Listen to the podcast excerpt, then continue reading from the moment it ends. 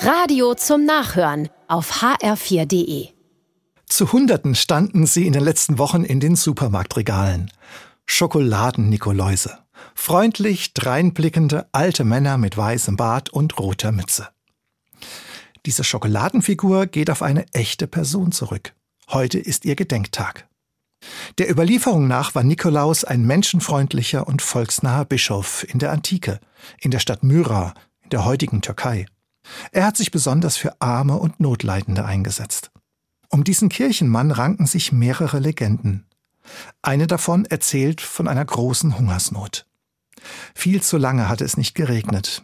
Die Ernte war vertrocknet, die Menschen hungrig und verzweifelt. Eines Tages lief ein Schiff voll Getreide in den Hafen ein. Es hatte Korn geladen für den Kaiser. Die hungernden Menschen schöpften Hoffnung. Doch vergebens. Der Kapitän gab keinen einzigen Getreidesack heraus, aus Angst vor dem Kaiser. Der würde ihn hart bestrafen, wenn er die Ladung nicht vollständig ablieferte. Bischof Nikolaus verhandelte mit dem Kapitän. Vertrau mir, sagte er, du wirst keinen Ärger bekommen. Schließlich willigte der Kapitän ein und gab einen Teil des Getreides heraus. Damit konnten die Menschen in Myra Brot backen und überleben. Später, als der Kaiser das Getreide auf dem Schiff wiegen ließ, stellten die Inspekteure fest, alles ist in Ordnung.